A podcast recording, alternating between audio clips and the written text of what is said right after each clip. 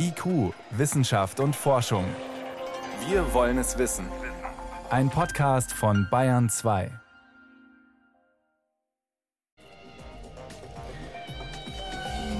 Die faszinierenden Gesänge der Buckelwale, sogar komplexe Lieder, können die voneinander lernen. Und wie genau sie diese Gesänge erzeugen, dieses Rätsel hat man jetzt gelöst. Das ist eines unserer Themen. Außerdem, alle reden gern über das, was schief läuft bei all den Krisen, gegen die wir auf diesem Planeten aktuell ankämpfen. Eine Auszeichnung der Vereinten Nationen macht es jetzt mal anders und zeichnet Positivbeispiele aus. Konkret Vorbilder in Sachen Naturschutz. Dazu passend hat gestern die EU ein umstrittenes Naturschutzgesetz auf den Weg gebracht. Das wollen wir gleich einordnen. Wissenschaft auf Bayern 2 entdecken. Heute mit Martin Schramm. Es ist eine Art Oscar für den Naturschutz, vergeben unter anderem vom Umweltprogramm der Vereinten Nationen. Ausgezeichnet werden damit Initiativen, die zeigen, wie man Umweltzerstörung stoppen und rückgängig machen kann. In Gebieten, die zum Beispiel durch Waldbrände, Dürren, Umweltverschmutzung oder Abholzung geschädigt worden sind. Sieben Initiativen sind es dieses Jahr. Eine davon wollen wir Ihnen jetzt vorstellen. Es ist die Acción Andina, eine Graswurzelbewegung aus Südamerika. Von dort berichtet Ina Rotscheid. Am Anfang stand eine Vision. Was wäre, wenn die Anden wieder aufgeforstet würden, und zwar nicht punktuell von lokalen Initiativen und in Abhängigkeit ihrer jeweiligen Möglichkeiten, sondern länderübergreifend entlang der ganzen 7000 Kilometer Gebirgskette. Das bewegt den peruanischen Biologen Constantino Aucachutas schon lange. Eh, die größte Bedrohung für unsere Wälder sind die Überweidung und der Abbau von Bodenschätzen. Zudem spüren wir auch hier die Folgen des Klimawandels. Die Trockenheit nimmt zu und mit ihr die Brände. Wir sind überzeugt, dass es nicht reicht, 100 oder 1000 Bäume zu pflanzen, sondern es müssen Millionen sein. Konstantino, den alle nur Tino nennen, widmet sich schon seit über 20 Jahren der Wiederaufforstung. Denn in seiner Heimat wachsen ganz besondere sogenannte Polylepis-Wälder, erzählte er kürzlich im spanischen Fernsehen. Diese gelten als eines der am stärksten gefährdeten Ökosysteme der Hochanden.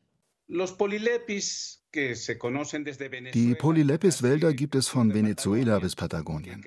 Sie wachsen in den Hochanden zwischen 3500 und 5000 Metern. Es sind die höchsten Wälder der Welt. Und sie sind deshalb so wichtig, weil sie im Prinzip die Wasserspeicher für den gesamten Kontinent sind. Heute existieren nur noch rund 10 Prozent der ursprünglichen Bewaldung. Sie sind wirklich in großer Gefahr. Der Chef von Equan, einer Non-Profit-Organisation, die sich um die andinen Ökosysteme kümmert, begann, wieder Aufforstungsaktionen in den Andendörfern seiner Heimat zu organisieren. Die Idee, dass alle anpacken und etwas schaffen, von dem die Gemeinschaft profitiert, entspricht zutiefst dem indigenen Denken. Die Pflanzaktionen, in der Sprache der Indigenen auch Kunyaraimi genannt, also Fest des Kunja-Baumes, wurden zu Zeremonien, die auch eine kulturelle und spirituelle Dimension haben.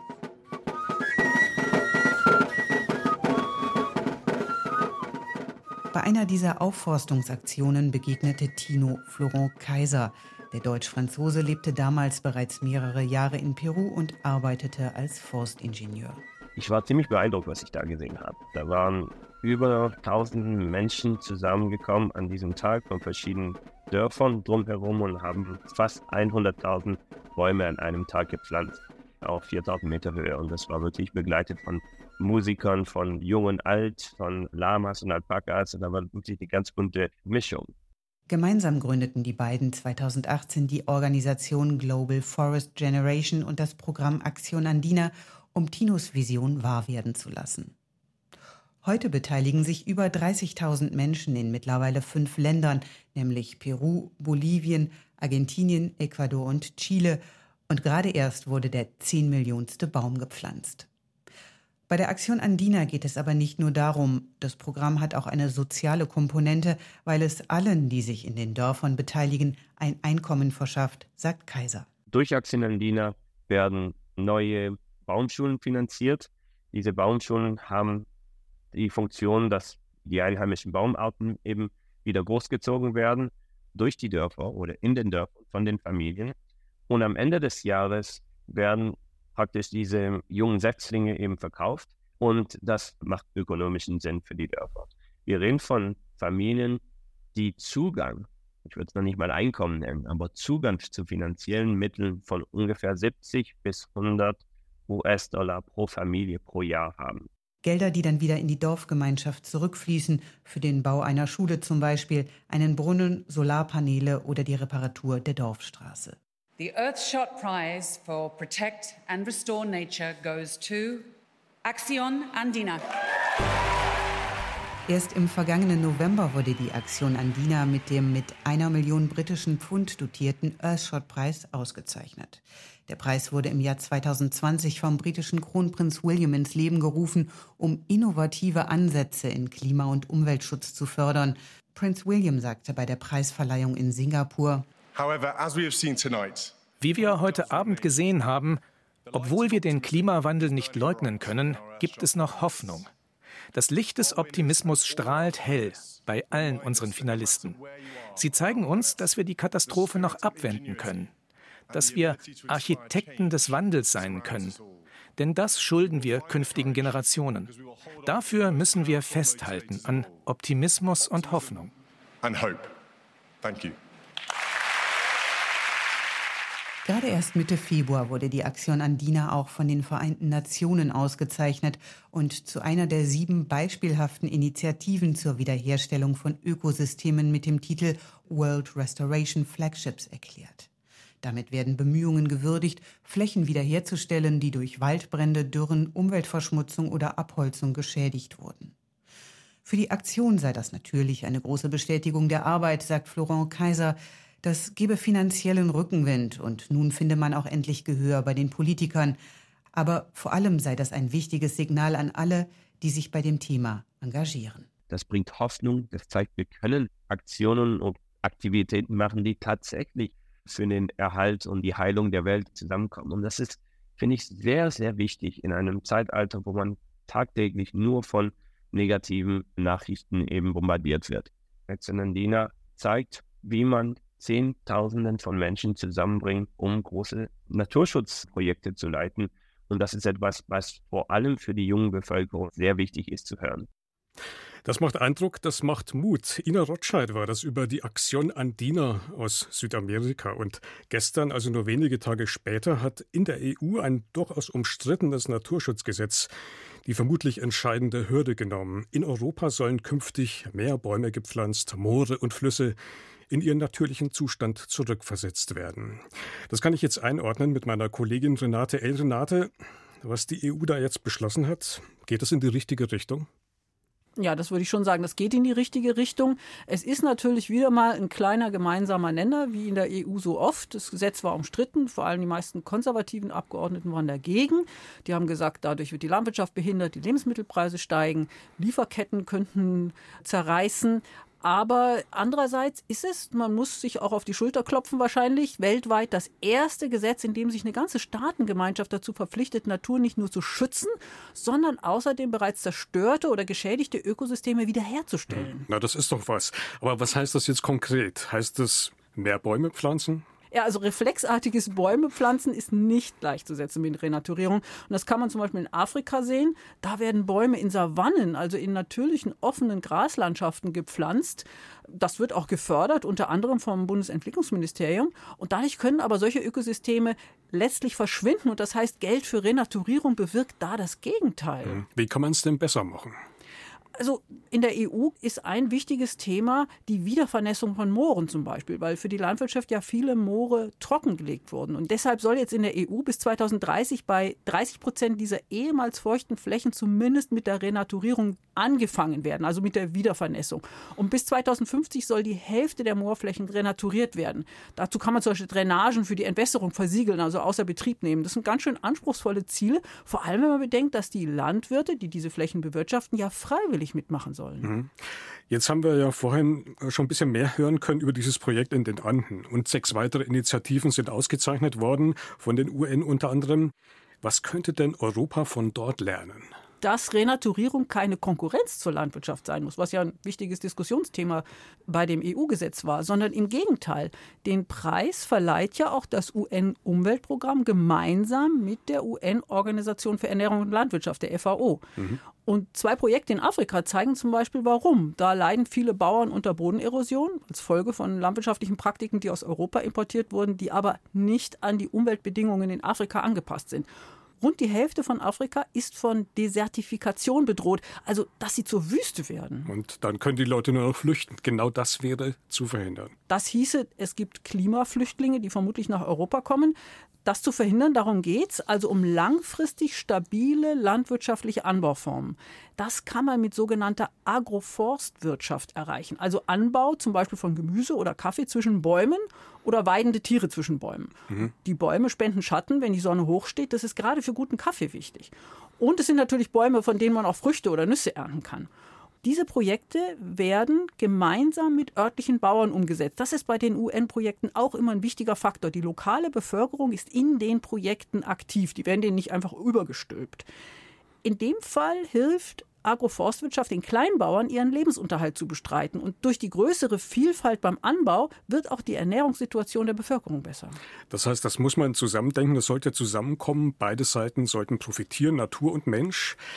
Jetzt ist die Frage, eventuell der Faktor Klimawandel könnte das Ganze ja noch verschärfen, speziell auch im Süden. Ja, und das tut er ja auch schon in der Gegenwart. Zum Beispiel in Pakistan gab es ja verheerende Überschwemmungen durch extremen Monsunregen, der eine Folge des Klimawandels ist. 2010 waren da 20 Millionen Menschen betroffen und eine Fläche so groß wie Italien wurde geschädigt oder sogar verwüstet. Das kann man sich eigentlich kaum vorstellen.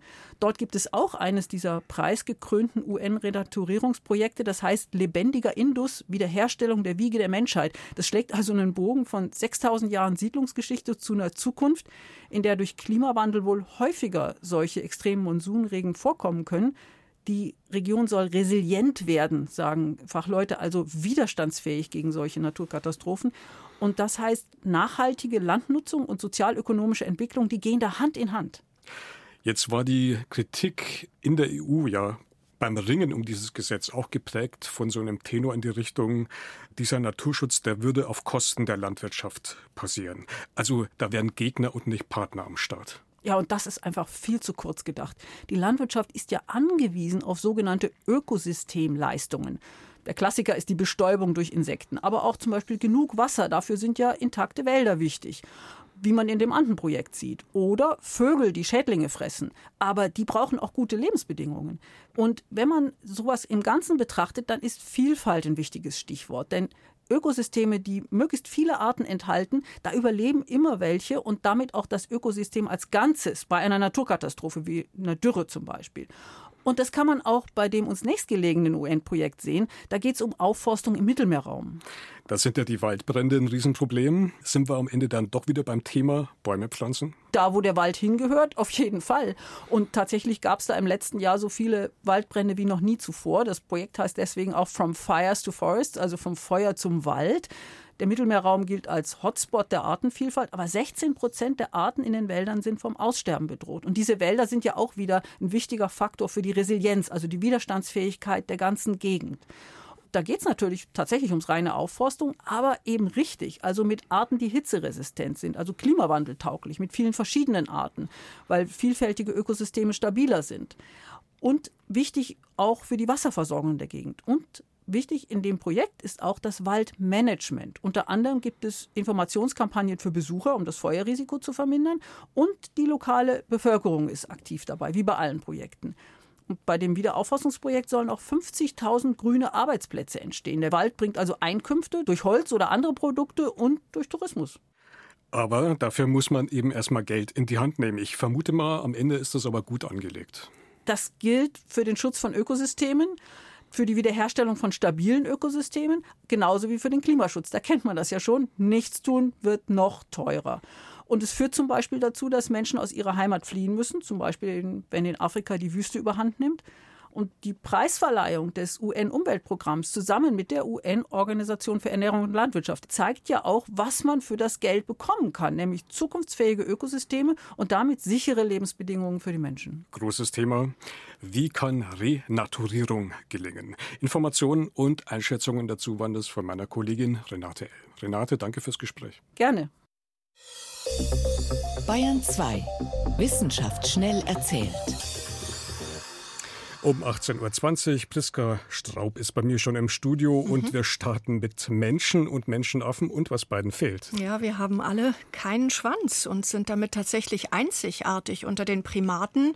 Also Gorillas und Orang-Utans haben keine Schwänze und auch unsere nächsten lebenden Verwandten nicht, die Bonobos und die Schimpansen. Der Schwanz ist im Laufe der Evolution offenbar verloren gegangen und warum das so ist, da wird schon ziemlich lange dran geforscht und ein US-amerikanisches Forscherteam, die sind jetzt einer winzigen Genmutation auf der Spur und konnten den Mechanismus im Mausmodell auch erfolgreich nachspielen. Das heißt, da hat sich was im Erbgut verändert mhm. und hat man den Mechanismus verstanden? Ja, also ganz vereinfacht, das ist ein einzelnes, ein sogenanntes springendes Gen und vor vielen Millionen Jahren ist es in eine andere Stelle im Erbgut gewandert. Sowas kommt gar nicht so selten vor, aber das sorgt jetzt an dieser neuen Stelle für eine Mutation und die leitet dann wiederum die Rück Rückbildung des Schwanzes ein. Der ist ja in der Embryonalentwicklung angelegt, auch bei uns, und bildet sich dann wieder zurück. Weil er vermutlich nicht mehr benötigt wird. Ja, also wer grundsätzlich auf zwei Beinen laufen kann, und das können auch die Menschenaffen, der braucht eigentlich keinen Schwanz mehr. Im Gegenteil, der wäre dann wahrscheinlich eher hinderlich.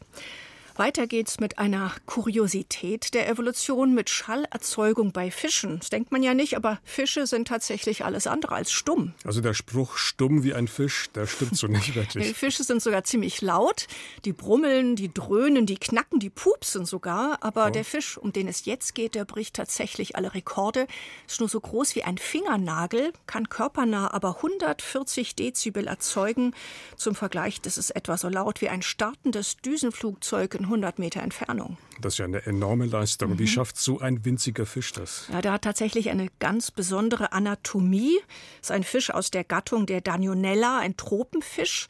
Und er hat eine spezielle Rippe, die funktioniert wie ein Trommelschlägel und wird mit Muskelkraft bewegt und schlägt dann auf die Schwimmblase.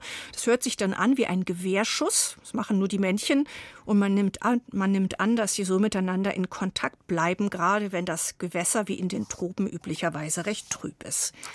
Zum Schluss noch, es geht um prähistorische Grabstätten und was Menschen so alles daraus lesen können.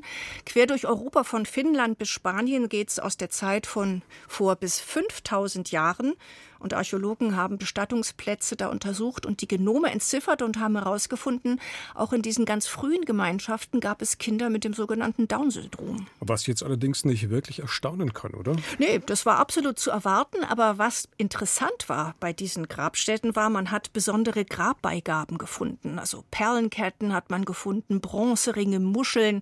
Also es war eine durchaus aufwendige Art der Bestattung und daraus folgern die Archäologen Kinder mit Down-Syndrom die wurden vor Tausenden von Jahren als völlig gleichberechtigte Mitglieder der jeweiligen Gemeinschaft empfunden, genauso umsorgt und anerkannt und eben genauso aufwendig bestattet. Vielen Dank. Priska Straub war das mit den Wissenschaftsmeldungen hier auf Bayern 2.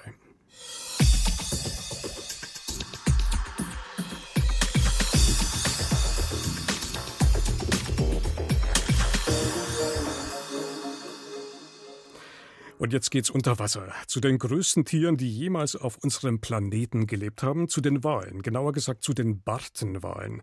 Also den Blauwalen, Finnwalen, Buckelwalen.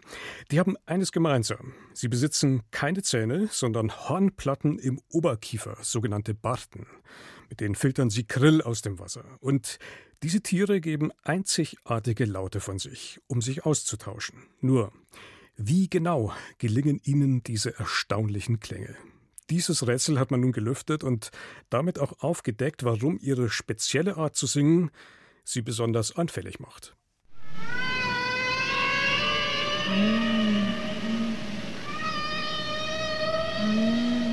So klingt es, wenn ein Buckelwal singt.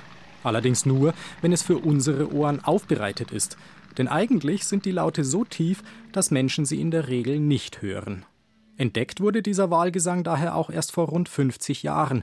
Dabei sind Buckelwale und alle anderen Arten von Bartenwalen auf die Laute angewiesen, denn damit können sich die Tiere untereinander in den Weiten des dunklen Ozeans verständigen und gegenseitig finden. Doch wie die Tiere diese Laute erzeugen, wusste bislang keiner so genau. Aus gutem Grund. Es ist extrem schwierig, diese Tiere zu studieren. Unter anderem deswegen, weil ihr Gewebe nach dem Tod innerhalb von Stunden abgebaut wird. Gestrandete Wale können manchmal sogar innerhalb weniger Tage oder Stunden explodieren, weil sie so schnell zu verfaulen beginnen. Sagt Kuhn Elements von der Universität Süddänemarks. Umso spannender war für den Meeresbiologen die Chance, die Stimmapparate von drei gestrandeten Bartenwalen zu untersuchen. Von einem Seiwal, einem Zwergwal und einem Buckelwal. Wir konnten zum ersten Mal zeigen, dass sie ihren Kehlkopf nutzen, um Geräusche zu erzeugen. Und dafür haben sie neue Strukturen in diesem Kehlkopf entwickelt. Ursprünglich entwickelte sich der Kehlkopf bei Tieren an Land, damit Nahrung von Luft getrennt werden konnte. Sonst bestand Erstickungsgefahr. Im Laufe der Zeit bildeten sich bei den Landtieren zusätzlich Stimmlippen im Kehlkopf, die dazu dienten, Laute zu erzeugen. Im Kern gleicht der Kehlkopf von Bartenwalen noch dem von Landsäugern, erklärt Joy Reidenberg, Meeresbiologin an der Icahn School of Medicine in New York, die nicht an der Studie beteiligt war. Die Anatomie stammt von ihren Vorfahren, die Landtiere waren. Aber sie haben diesen Mechanismus mit Luft behalten, als sie wieder ins Wasser gingen. Und wir haben bisher nicht verstanden, wie sie damit Geräusche erzeugen. Um nun nicht im Wasser zu ersticken, habe sich der Kehlkopf so verändert, dass sie große Mengen Luft in kurzer Zeit beim Atmen an der Oberfläche aufnehmen und abgeben konnten. Stimmlippen hätten hier gestört. Stattdessen habe sich bei den Bartenwalen eine Struktur gebildet, die den Kehlkopf offen halte. Zwei Knorpel, die sich zu einer großen U-Form verbinden. Wie diese Struktur im Detail funktioniert, konnten die Forschenden um Elements mittels anatomischer Scans und dreidimensionaler Computermodelle studieren. Wir haben herausgefunden, dass sie zur Lauterzeugung eine völlig andere Methode verwenden. Sie drücken dieses U in ihrem Kehlkopf gegen ein großes Polster aus Fett und Muskeln. Dadurch entsteht ein Luftstrom, der das Polster zum Vibrieren bringt. Und so entstehen die Töne. Die anatomische Besonderheit der Bartenwale stellt die Tiere jedoch heutzutage vor ein Problem. Es gibt eine Grenze für die Frequenzen, die diese Tiere erzeugen können, und die ist nicht sehr hoch. Bartenwale verständigen sich mit ihren Artgenossen normalerweise in einer tiefen Tonlage. Ihre Laute reichen nicht über eine Frequenz von 300 Hertz hinaus. Zum Vergleich, die menschliche Stimme etwa erreicht bis zu 12.000 Hertz. Nur verbreiten sich hohe Töne deutlich schlechter unter Wasser als tiefe. Der enge Frequenzbereich hat dramatische Folgen für die Wale. Wir verschmutzen die Ozeane mit Lärm und dadurch werden ihre Laute überdeckt. Sie sind viel Lärm ausgesetzt, etwa durch den Schiffsverkehr, der ihre Kommunikation untereinander beeinträchtigen kann. Und das wird das Überleben der Wale gefährden.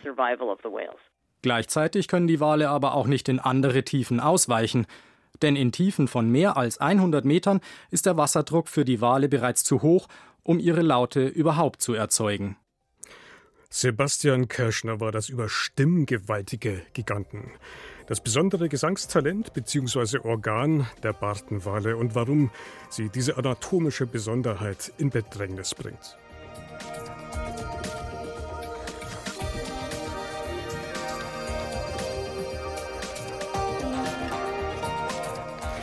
Und damit geht IQ für heute zu Ende. Im Studio war Martin Stamm. Ihnen danke fürs Zu- und Weiterhören hier auf Bayern 2.